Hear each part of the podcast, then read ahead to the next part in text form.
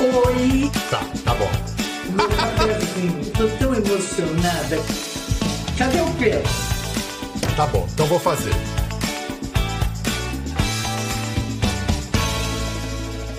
Boa noite, bem-vindos. Olha, a formação dela não poderia ter sido melhor. Jogo de cintura, sabedoria de rua, ela ganhou andando nas pedras portuguesas de Copacabana. Morou? Ritmo, graciosidade? Bailarina, ora, uma vida na ponta dos pés, fazendo calo pela beleza. Atuação? Aprendeu vendo aquela gente de 3 metros de altura nas telas dos cinemas Templo, cinemas Palácio, da década de 50 em Copacabana. Quando a televisão chegou e quando ela chegou a televisão, estava tudo pronto.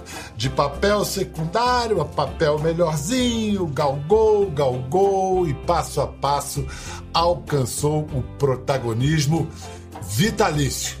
E quiseram os deuses da criação que ela ficasse para sempre associada à ideia de coragem e de liberdade de um personagem que Jorge Amado criou, Aguinaldo Silva adaptou e o Brasil adotou. 30 anos mais tarde, agora Tieta é sucesso renovado, dessa vez no Globoplay, e continua atualíssima. A disputa da mulher libertária com sua irmã vilã perpétua pode até servir como alegoria para esse nosso país que está rachado entre a sua vocação generosa e sua tradição sovina. Precisamos mais do que nunca daquilo que Tieta e a mulher que a encarnou representam. O Brasil precisa de Beth Faria. Boa noite, Beth. Ah, depois dessa, eu já começo emocionada. Boa noite. Ui. Que bom que eu pude dizer isso para você, Beth. Que bom. Minha querida. Boa noite a todos que estão assistindo esse programa. Eu quero dar o meu abraço, a minha solidariedade, o meu carinho para todas as pessoas que perderam seus entes queridos, seus familiares. É um momento que nós temos que ter muito respeito e muita solidariedade por tanta gente sofrendo. Beth, agora nós que temos a oportunidade de cumprir o isolamento, de porque é, um, é uma oportunidade, para não dizer um privilégio e tudo. O que, o que, que você tem feito de bom desse confinamento, desse isolamento forçado? De bom, é assim, gratidão à vida, de poder estar aqui, gratidão à vida de poder estar dando uma entrevista para você, dando um abraço no Brasil que está assistindo esse programa e que está tão sofrido. E tenho visto muito cinema, porque Olha. o cinema é o cinema. Uh, foi o meu sonho desde pequena que eu vejo cinema. Então, eu sou louca pelo cinema, cinema brasileiro que precisa tanto desempacar e, e que me deu tantas alegrias na vida. O cinema brasileiro eu conheci muitos lugares no mundo e vi como o cinema brasileiro é bem recebido nos festivais internacionais. Eu pude ver isso tudo. Eu tive uma experiência e ultimamente, nos últimos anos, o cinema brasileiro, esse ano, ele esteve no Festival de Berlim com quatro representantes. Ele esteve no Festival de Cannes. Ele tem recebido prêmios, elogios de todos, por todos os lugares que passa. E aqui no Brasil, ele está empacado há dois anos. Empacado, Beth, é bondade sua. Na verdade, há uma política de governo de sabotagem do cinema brasileiro. É, eu posso falar assim com essa clareza porque isso é declarado. É, a gente tem, por exemplo, verbas que pertencem ao cinema, que são geradas pela indústria do audiovisual e que são destinadas à própria indústria e que estão contingenciadas. É, o que que o poder o, o que que os caras que estão no poder agora não estão entendendo sobre a importância do cinema brasileiro, não só como formação de identidade, mas econômica, de gerar empregos. De fazer, Você sabe que eu quero te interromper. Você sabe que a indústria do audiovisual emprega mais gente do que a indústria automobilística? E que nós temos, em média, 350 mil uh, técnicos do audiovisual desempregados nesse momento. Essa verba que você falou é da verba do Condicine. Essa verba é nossa. E o importante que a gente tem que falar, tem que esclarecer para o público no Brasil. O importante é que esta verba não é mamata, essa verba é nossa é do cinema brasileiro, que está ali rendendo juros. E esses juros também são nossos do cinema brasileiro. Nós temos direito, o cinema brasileiro tem direito a essa verba e aos juros que eles estão rendendo, porque tudo isso está empacado. Eu quero lembrar, fazer abrir um parêntese que é importantíssimo que o público, que as pessoas entendam que o cinema não pega dinheiro do povo, não é uma mata. É uma lei que está há anos que todo audiovisual deixa um pingadinho ali, que é exatamente esse dinheiro que estaria alimentando esses 350 mil, 400 mil técnicos do audiovisual agora nessa pandemia. Isso tem que resolver porque o país precisa de educação, saúde e cultura. Um país sem cultura é nada, é uma caixa de papelão. O que está ficando absolutamente evidente, inclusive na quarentena, porque o que as pessoas fazem para se distrair, fechadas em casa? É exato! E vê televisão, e consome Vê arte, série, consome é, cultura. É.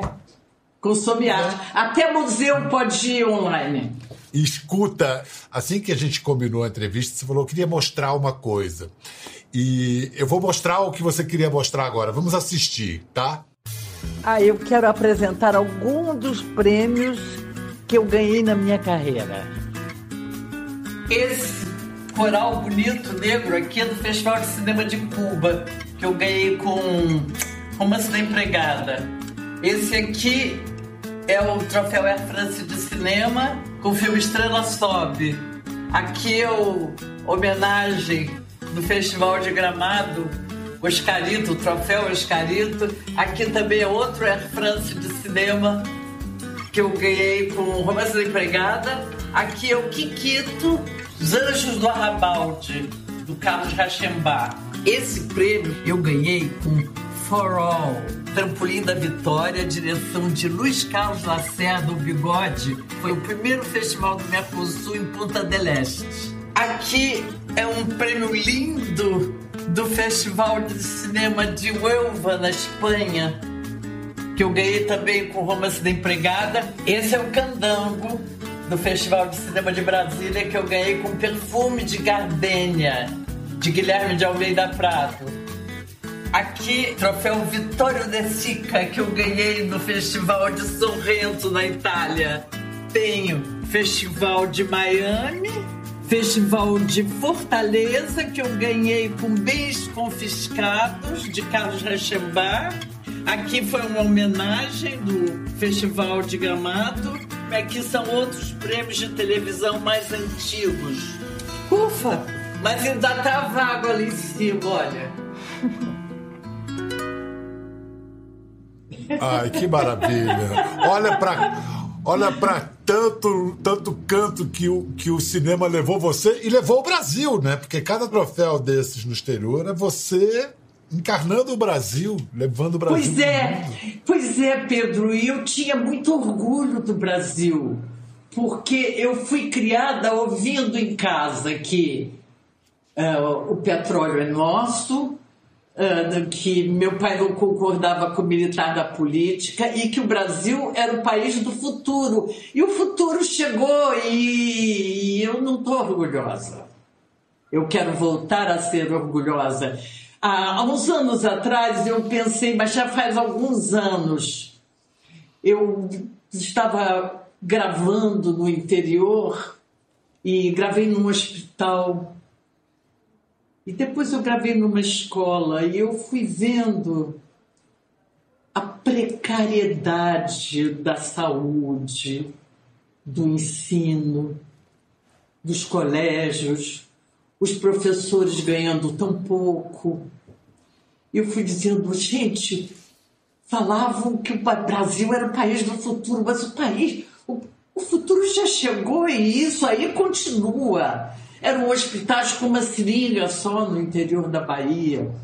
Eram colégios com goteira, com infiltração, as professoras ganhando tão pouquinho, um, uma falta de investimento no povo. E isso junto com a falta de cultura.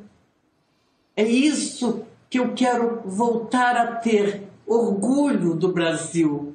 Quando estiver no festival de cinema internacional, eu quero poder dizer: eu sou do Brasil, eu trouxe um filme brasileiro.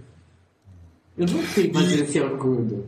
É, eu acho que para a gente voltar a enxergar esse é, é, tudo que o Brasil pode ser no futuro, a gente vai ter que recapitular algumas coisas. Por exemplo, este ano Faz 40 anos que você e seu amado amigo José Wilker estrelaram um filme que era dedicado, no fim apareciam os créditos assim, ao povo brasileiro do século XXI.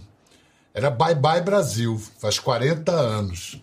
O filme Bye Bye Brasil tem esse nome porque realmente em 1980 o Brasil estava se despedindo de uma era. E a televisão. É, é, é, a personagem é, que percorre essa transformação que o filme retrata. A gente pediu para o Kaká, o diretor do filme, comentar uma sequência chave da, de Bye Bye Brasil, em que você, o seu personagem, é, comete um ato terrorista em praça pública. Vamos, vamos lembrar, vamos ver o Kaká comentando a cena.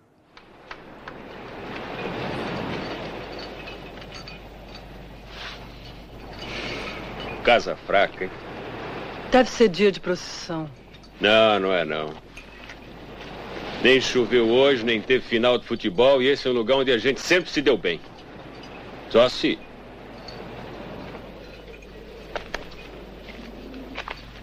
Só se esse prefeitinho de merda andou inaugurando.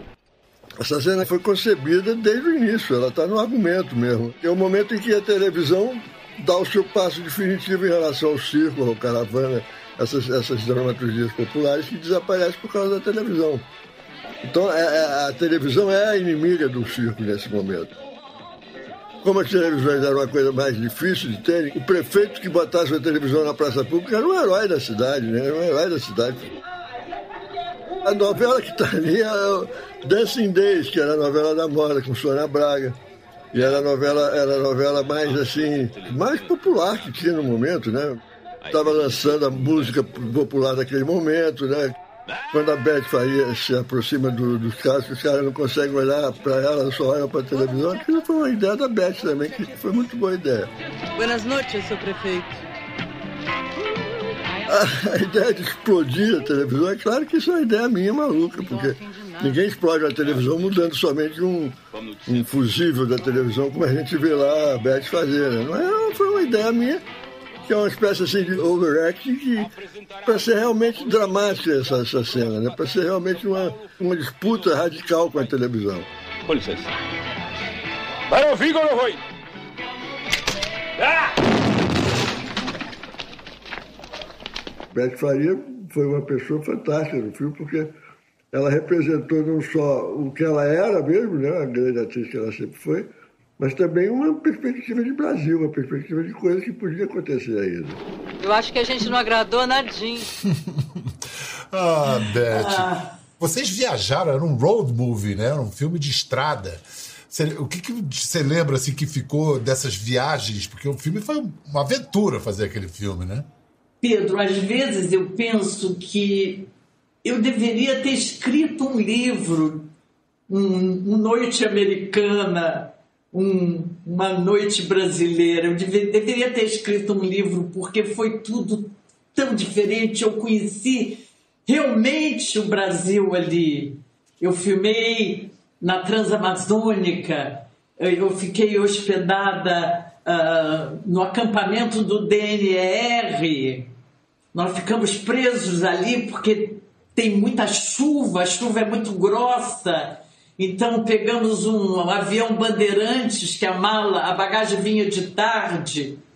Passamos por incêndio em Belém de Pará e seis meses depois estávamos subindo as escadas do Palais do Festival de braço dado, viu que ergueu, produção de Luci e Luiz Carlos Barreto, Vilquias, Zaira Zambelli, Fábio Júnior, direção do Cacá Diegues.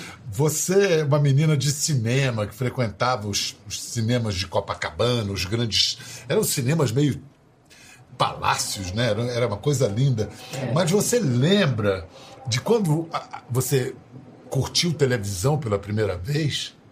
Lembro. O que, que você assistia? Lembro. Grande Teatro Tupi. Eu já devia ter uns 12 anos. Meu pai comprou uma televisão, porque antes eu via na casa da vizinha. Aí meu pai comprou uma televisão e aos sábados à noite eu via Grande Teatro Tupi. E eu queria aquilo, eu queria ser aquilo, eu queria fazer aquilo. Também porque eu era louca por musicais da, musicais da Metro, entendeu? Então eu vi os filmes que tinha o Metro Copacabana, que a minha avó me dava um dinheirinho para eu ir ao cinema, entendeu? E tinha ao lado do Metro Copacabana, tinha o Arte Palácio, onde eram exibidos os filmes europeus. E na televisão é o grande teatro do Pi. Eu era louca por aquilo. Mas aí quando você entra na televisão, você ainda não entra como atriz, você entra como bailarina, como dançarina, é isso? É, é. Eu fiz o teste ridículo, inesquecível com o Geraldo Cazé, o pai da Regina. Porque ele dirigia o programa que aceitava as bailarinas, então as bailarinas eram muito importantes do corpo de baile do, da noite de gala. E aí eu fui fazer teste, eu botei um tchutchu de bailarina clássica com sapatilha de ponta e fui fazer o teste me achando, né? E cheguei lá, o Geraldo Casé olhou para mim e veio o Juan Carlos Berardi, o coreógrafo, e disse: Nena, não é nada disto, saca todo isto e tirou meu tchutchuzinho, me deu um sapato alto de cetim de sete e meio, sete centímetros e meio. E eu estreiei cantando Leguels, Leguels. Foi assim. que maravilha, que maravilha. E, e, esse ano da desgraça de 2020 tem efemérides, olha, 70 anos de televisão, 40 anos do Bye Bye Brasil, 40 anos da. Não, é, não dá nem para chamar de morte, mas da entrada na eternidade de Vinícius de Moraes. E como é que você conheceu o Vinícius para ele te chamar para ser a voz para dialogar com ele no canto de Ossanha? Uma história inacreditável. Eu trabalhava num show com o Grande Otelo. Foi meu primeiro show como estrela do Carlos Machado, Chica da Silva 63.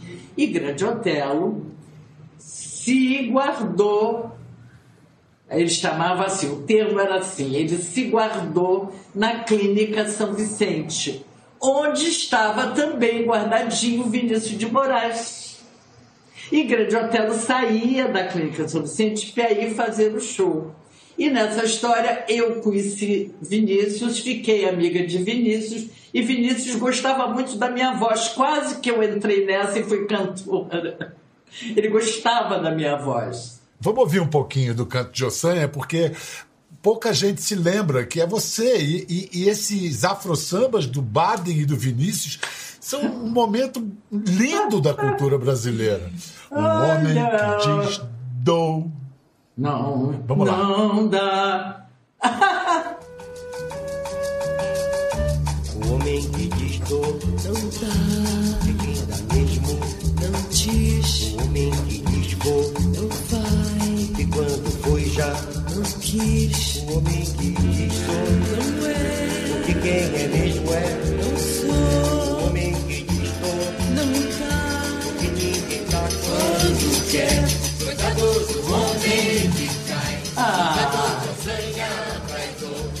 Coitado do homem que vai atrás de mandinga de amor. Vai, vai, vai, vai.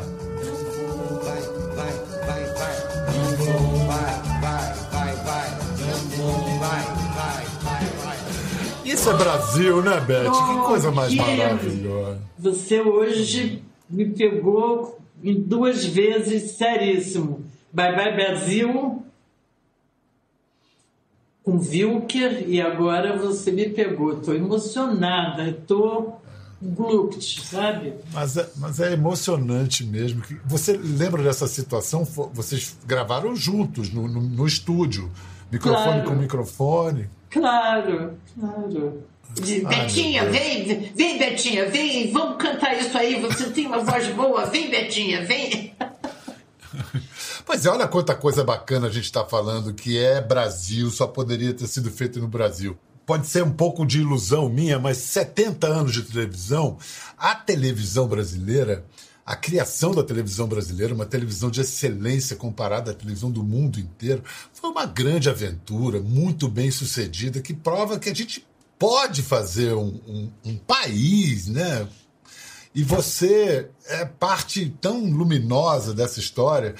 Eu ia te propor de eu falar o- o- os nomes de algumas pessoas que, que viveram essa aventura da televisão brasileira com você e você falar uma frase de cada uma delas. Ui, ai, Pedro. Janete Claire. Ah, essa foi tudo de bom. Ela acreditou em mim.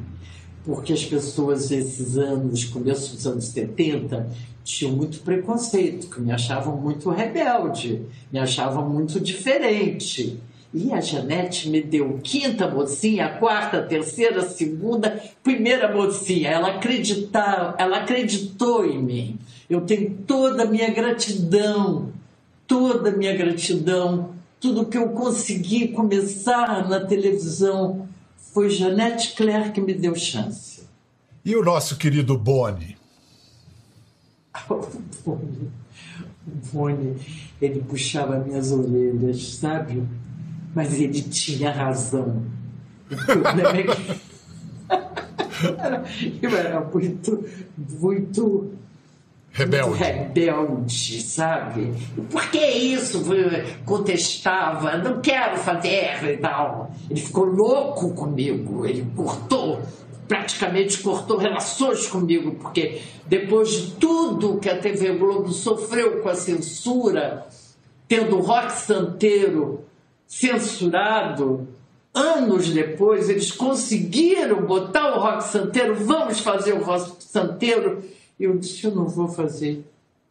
Eu não vou fazer o rock santeiro, mas como é o melhor que a TV Globo tem para você? Eu disse assim, eu não tenho condições psicológicas de fazer. Mas como você não pode? Eu tinha dois motivos muito sérios. Primeiro, eu odiava a viúva Porcina.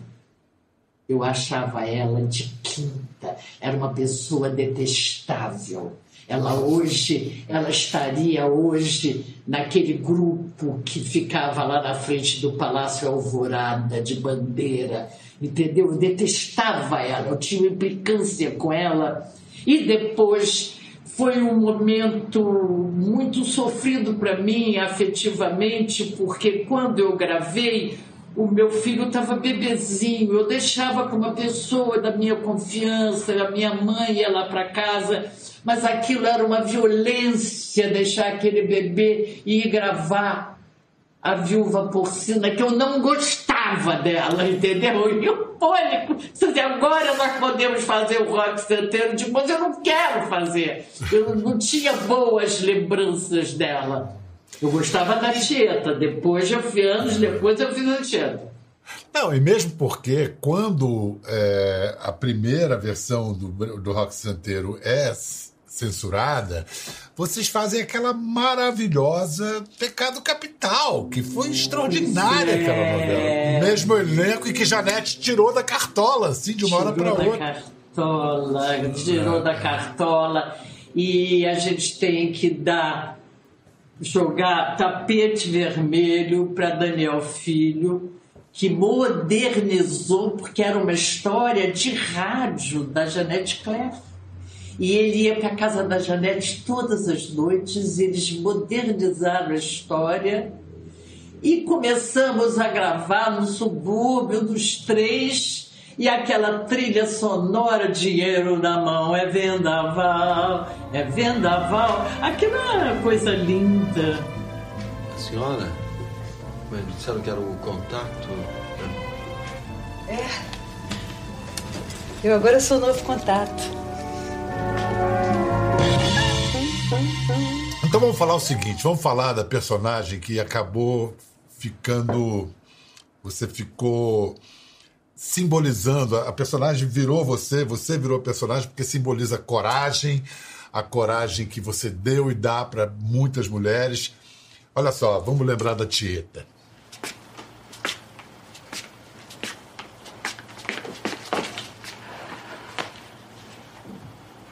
A primeira vez que eu entrei no seu quarto, abri essa caixa, eu fiquei tão horrorizada. Como é que eu podia imaginar que a minha irmã, uma viúva honesta, temente a Deus. Não, eu não posso entender, é demais. Isso aqui é sórdido e é indecente. Como? Como foi?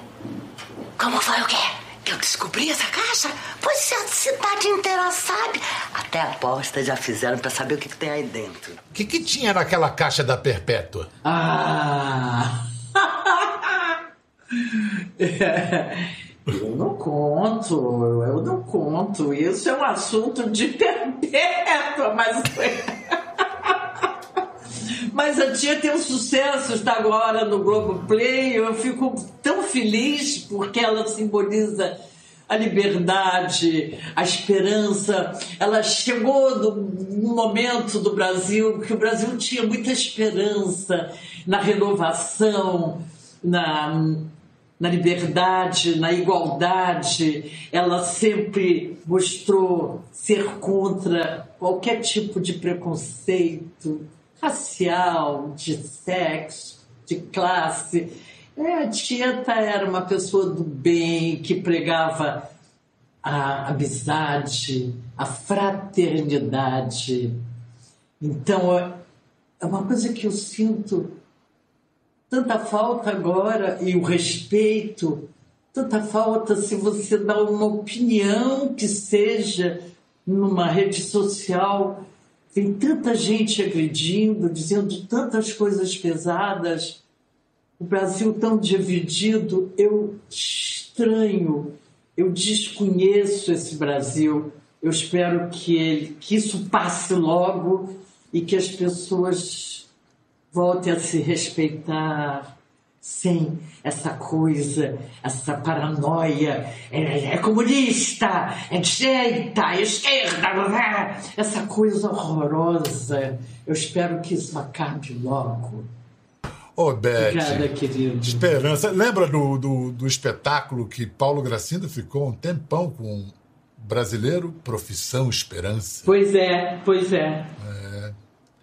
Tá precisando, a gente tá precisando exercer esse ofício, né? É, tá precisando exercer esse ofício, mas não só esse ofício, uma reeducação de valores, de solidariedade, porque de humanidade o Brasil está precisando, além de tudo, de humanidade. Quando uma pessoa joga uma criança de cinco anos num elevador, porque a criança deve estar incomodando. É, é, é a humanidade que está faltando. Esses valores estão precisando.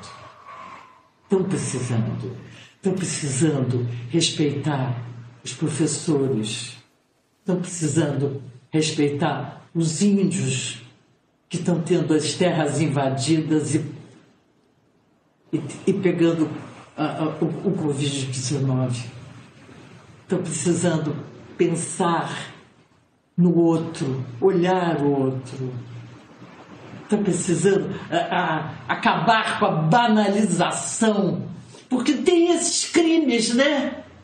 Muita arma, entrou muita arma, então os traficantes brigam com as milícias, milícias, e aí morrem, já morreram, esse ano morreram 16 crianças de bala perdida. É uma banalização, isso não é normal.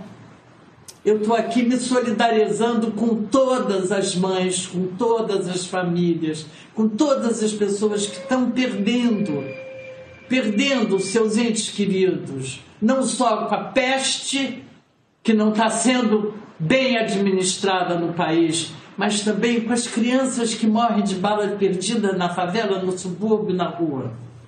Está precisando, o brasileiro está precisando de solidariedade, está precisando.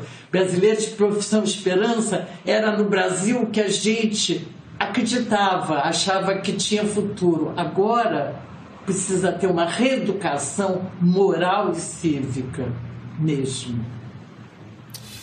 Beth, poxa, sempre muito bom estar com você. Eu espero que a gente saia dessa, que, que você seja ouvida, que tudo isso que você disse realmente cale na, fundo nas pessoas. Vem cá, Beth, se você pudesse agora, onde é que você queria estar? Eu adoraria estar com toda a minha família bem abraçadinho, em qualquer lugar. Faz uma falta abraço, né? Nossa, coisa. Ui, meu abraço para todos vocês. Ui! Muito, muito, muito obrigado, Beth. Eu sempre adoro te ver e conversar com você. Te eu cuida, também, tá? Pedro. Você também. Um beijo. Um beijo para todos muito... vocês. Um beijo para todo mundo. Um beijo. Um beijo para vocês também. Até a próxima.